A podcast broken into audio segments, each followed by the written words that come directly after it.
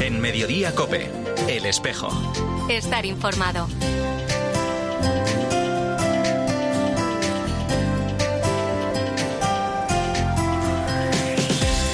La una y 33 minutos, ¿qué tal? Bienvenidos al tiempo del espejo en Mediodía Cope en este 5 de mayo. A esta hora, como cada viernes, te cuento ya la actualidad de la Iglesia de Madrid. El saludo de Mario Alcudia. Hemos hecho muchos voluntariados, como dado de comer al hambriento y de al sediento por las calles de Madrid. También hemos asistido al comedor social de Santa María Josefa de en Vallecas. Por otra parte, hemos ido a residencia y además hemos colaborado con un orfanato y tenemos intención de ir a cárcel, pero sin delinquir. Actualmente tenemos como objetivo animar a más cursos y a más alumnos a participar y unirse a nuestro grupo pastoral en el Colegio Punta Galea.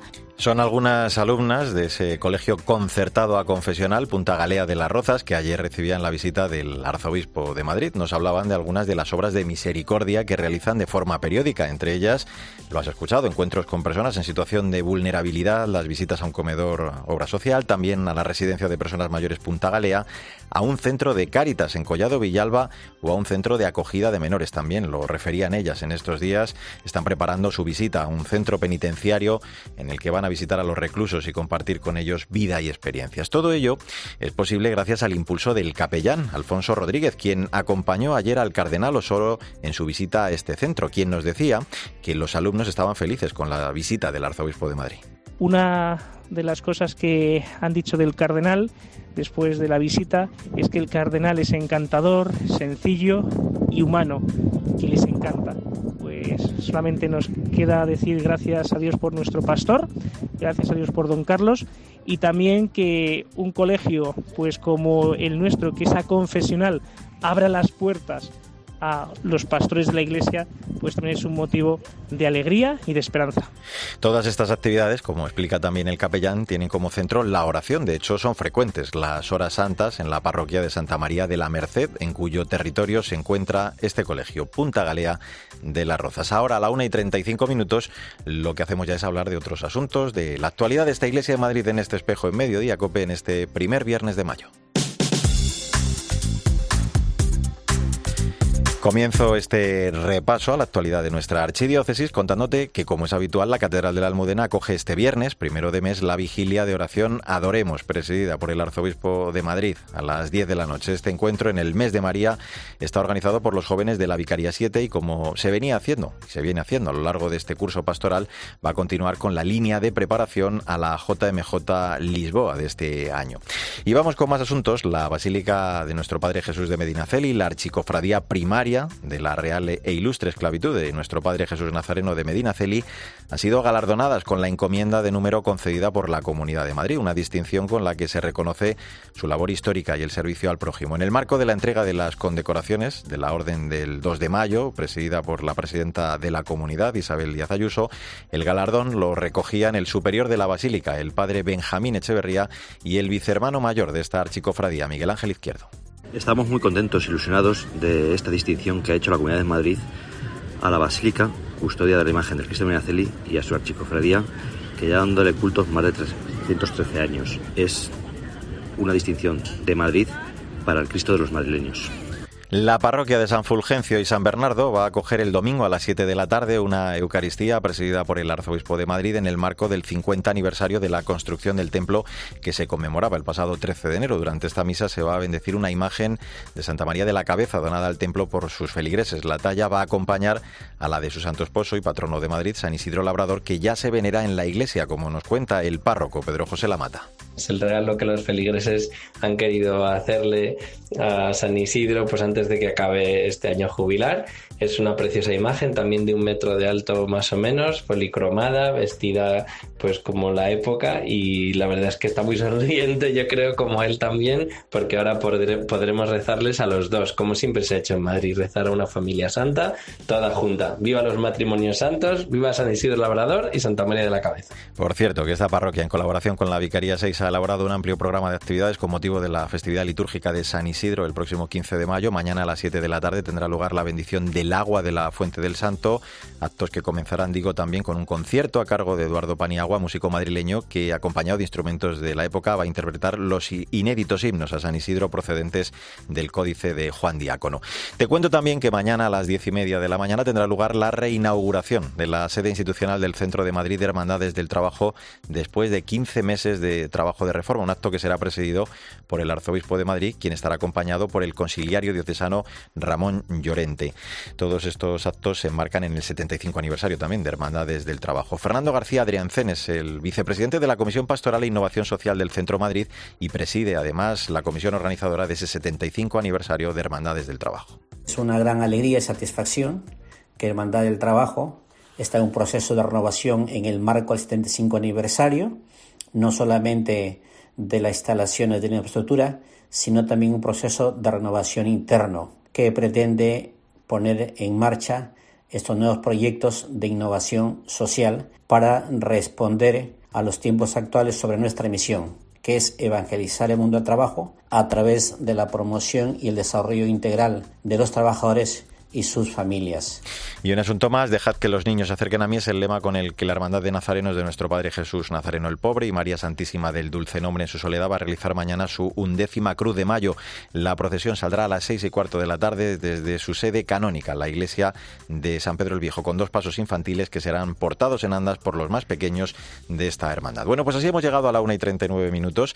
Enseguida vamos a hablar de la catequesis a personas con discapacidad después del reciente encuentro organizado por la delegación de catequesis. Te cuento ya mismo todos los detalles en este espejo de Madrid en Mediodía Cope. En Mediodía Cope, el espejo. Estar informado.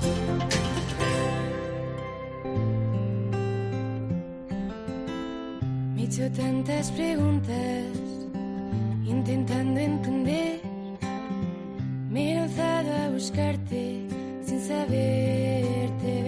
La una y 41 minutos, soy Mario Alcudia, gracias por seguir con nosotros en el espejo de Madrid en Mediodía Cope en este viernes 5 de mayo. Es una experiencia preciosa porque es algo a lo que te enfrentas eh, de una manera diferente porque bueno, no sabes inicialmente cómo estar con ellos y al final la catequesis te la dan más ellos a, a nosotros y aprendemos más nosotros que posiblemente lo que, lo que les podamos enseñar. Es un regalo enorme trabajar con estas familias y con estos niños. Lo bonito es que nos hacen vivir la fe de una forma distinta. Es especial y es mm, una forma de vivir la fe desde el corazón y eso es un, una, un testimonio que no podemos agradecer nunca. Son Jesús y Raquel, padres de niños con una discapacidad física, se acercaron a este tipo de catequesis de la mano de sus hijos. Ahora también se han convertido en catequistas y es como cuentan como ellos reconocen lo mucho que estos eh, chicos les enseñan. Ese matrimonio ofrecía también recientemente su testimonio en el primer encuentro de catequistas con experiencia en catequesis de iniciación cristiana para personas con discapacidad, organizado por la Delegación de Catequesis de nuestra archidiócesis. En ese acto participaron como ellos y expusieron sus experiencias responsables representantes de distintas iniciativas parroquiales, educativas y formativas. Bueno, pues le voy a preguntar por todo ello, por cómo discurrió ese encuentro al delegado episcopal de catequesis, a Manuel María Bru. Hola Manuel, ¿cómo estás? Muy buenas, Mario, muy bien. Bueno, un encuentro en el que se ponía de manifiesto lo mucho ¿no? que se ha avanzado en la atención eh, pastoral a estas personas, porque es verdad, podemos hablar de una gran evolución ¿no? y, y, trabajo para que estas personas pues, puedan conocer y relacionarse con el Señor, cada uno decía también desde sus propias circunstancias, ¿no? Claro, ha cambiado mucho las cosas, sobre todo porque desde una perspectiva nueva de la catequesis, la que impulsa el Concilio Vaticano II, que no consiste tanto en aprender cosas como en, hacer un itinerario de encuentro con el Señor y en todo caso aprender una vida cristiana, pues claro, eso, eso eh, facilita mucho el que se pueda adaptar ese objetivo de la catequesis a distintas capacidades, tanto físicas como intelectuales. ¿no? Se ha avanzado mucho también porque ha habido muchos, como los que participaron en aquella reunión aquí en Madrid, pero en toda España, en todo el mundo, muchas personas que haciendo eh, realidad eso que dice Papa Francisco de que el amor se traduce en creatividad,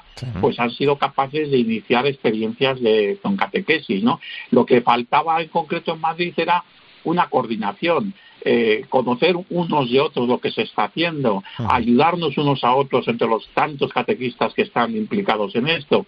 Y, a partir de ahí que podamos en el futuro pues crear un equipo, mm, poder hacer propuestas concretas para toda la diócesis, eh, etcétera, ¿no? Mm.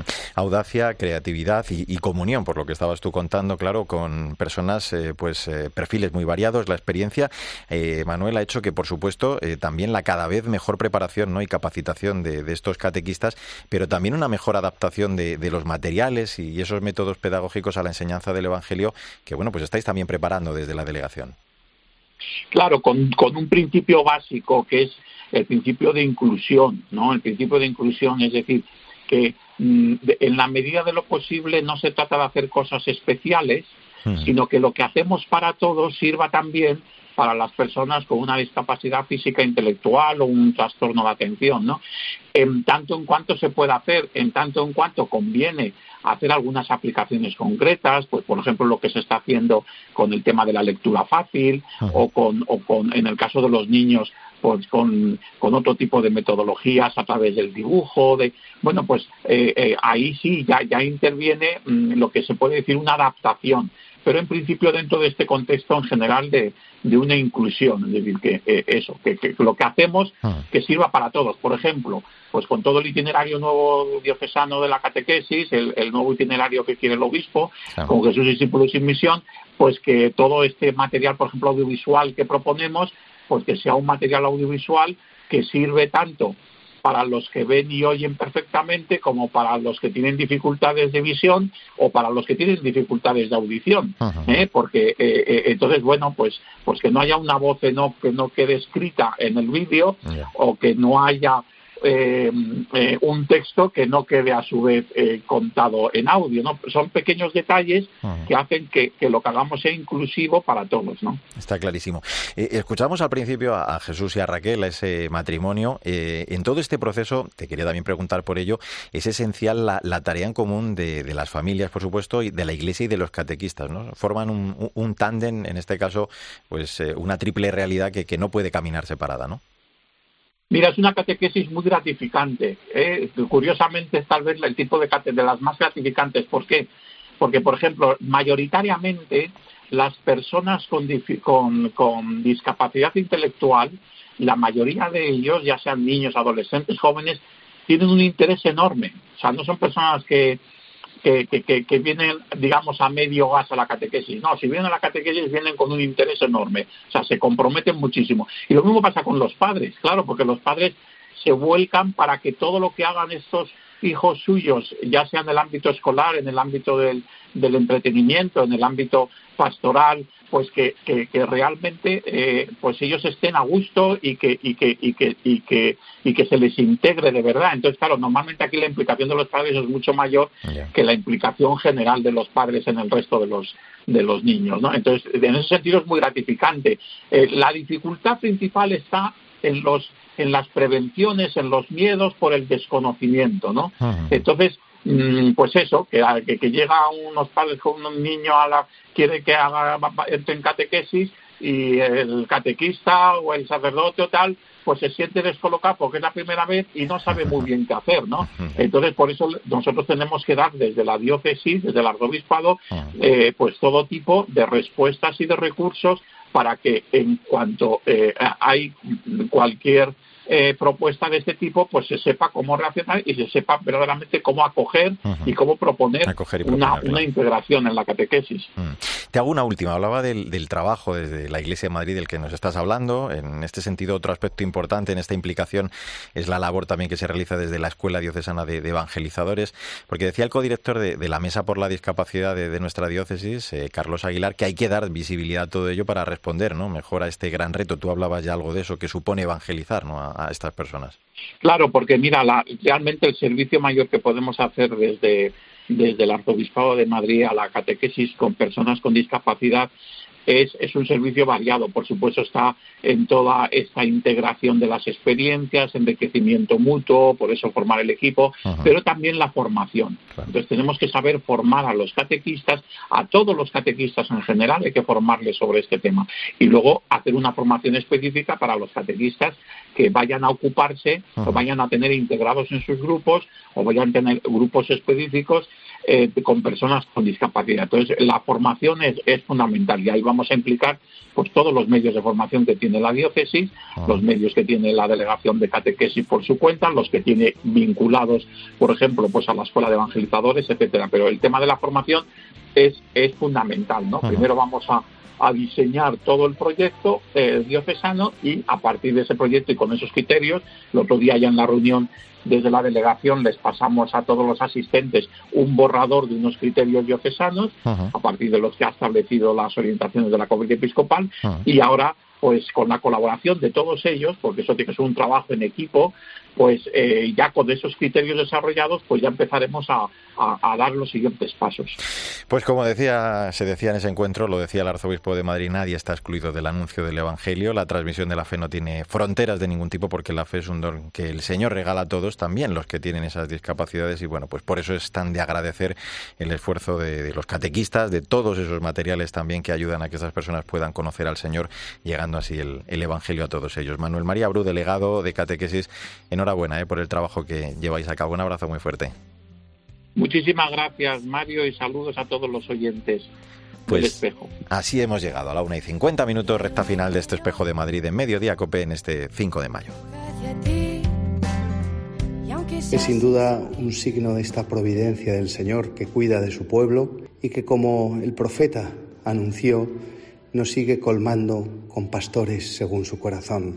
Ojalá que la ordenación, el sí de estos jóvenes también avive en todos nosotros, la Iglesia Diocesana de Madrid, el deseo de responder cada uno a nuestra vocación y misión, siendo testigos de la buena noticia del Evangelio y así también pues manifestando al mundo que Cristo está vivo, que sigue llamando, que sigue eligiendo y que sigue bendiciendo a su pueblo. Escuchabas al rector del seminario, José Antonio Álvarez, hablando de la ordenación mañana de 13 diáconos como nuevos presbíteros en la Eucaristía que va a presidir mañana a las 6 de la tarde. Digo, el Cardenal Osoro en la Catedral de la Almudena. Entre ellos está Fernando María Rubio Morillo Velarde, de 29 años, quien experimentó esta vocación dejando todo para seguirle como sacerdote. Mañana va a culminar este proceso con ese sí definitivo, con su ordenación sacerdotal.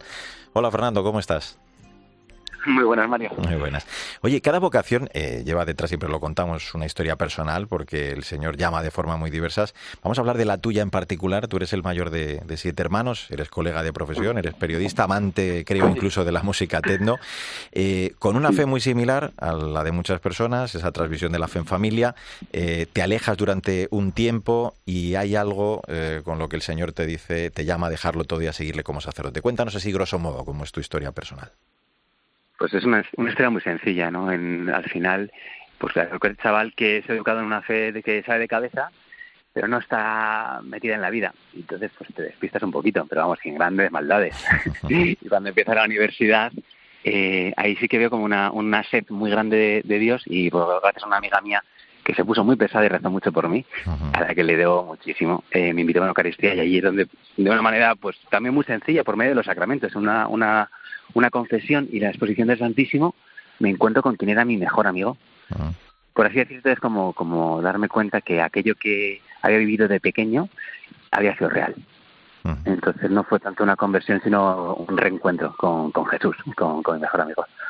En ese sentido, tu, tu, vida ha sido un dejar hacerte por el Señor, ¿no? ¿no? No quiero dejar de preguntarte precisamente por ese fiat que creo que va a ser clave como hoja de ruta de tu ministerio sacerdotal, ¿no? sí, en los deberes, sí, sí, tal cual.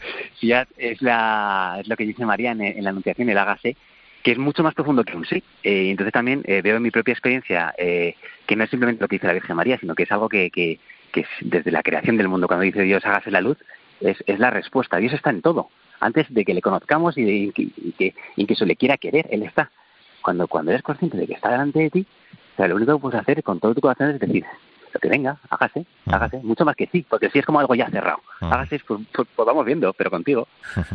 en estos años de, formación has estado destinado en la Parroquia Virgen de la Fuensanta de Usera, pero también has realizado diversas experiencias, como leía la de acompañar en Estambul a una comunidad de refugiados de, Irak, atendida por salesianos, también junto a las hermanitas de los pobres. ¿Qué han supuesto, Fernando, en tu formación todas estas eh, experiencias, el conocer eh, la vida, el palpitar de la fe desde realidades tan diversas? Pues fundamentalmente eh, bajarme un poco a la tierra, porque obviamente de una manera como, como natural te sientes muy elegido por, por el Señor y es verdad que, que, Dios te mire y te elija para ser sacerdote, pues, pues es una pasada. Pero luego todas estas experiencias de contacto con lo, con lo real y con lo humano, donde habita Cristo, eh, te dice, el importante soy yo, no, no tú. ¿no? Y entonces eh, he ido disponiendo el Señor con todo esto, como mi propia actitud, mi propia vida, la propia mirada, a entender que el sacerdocio es siempre desde abajo.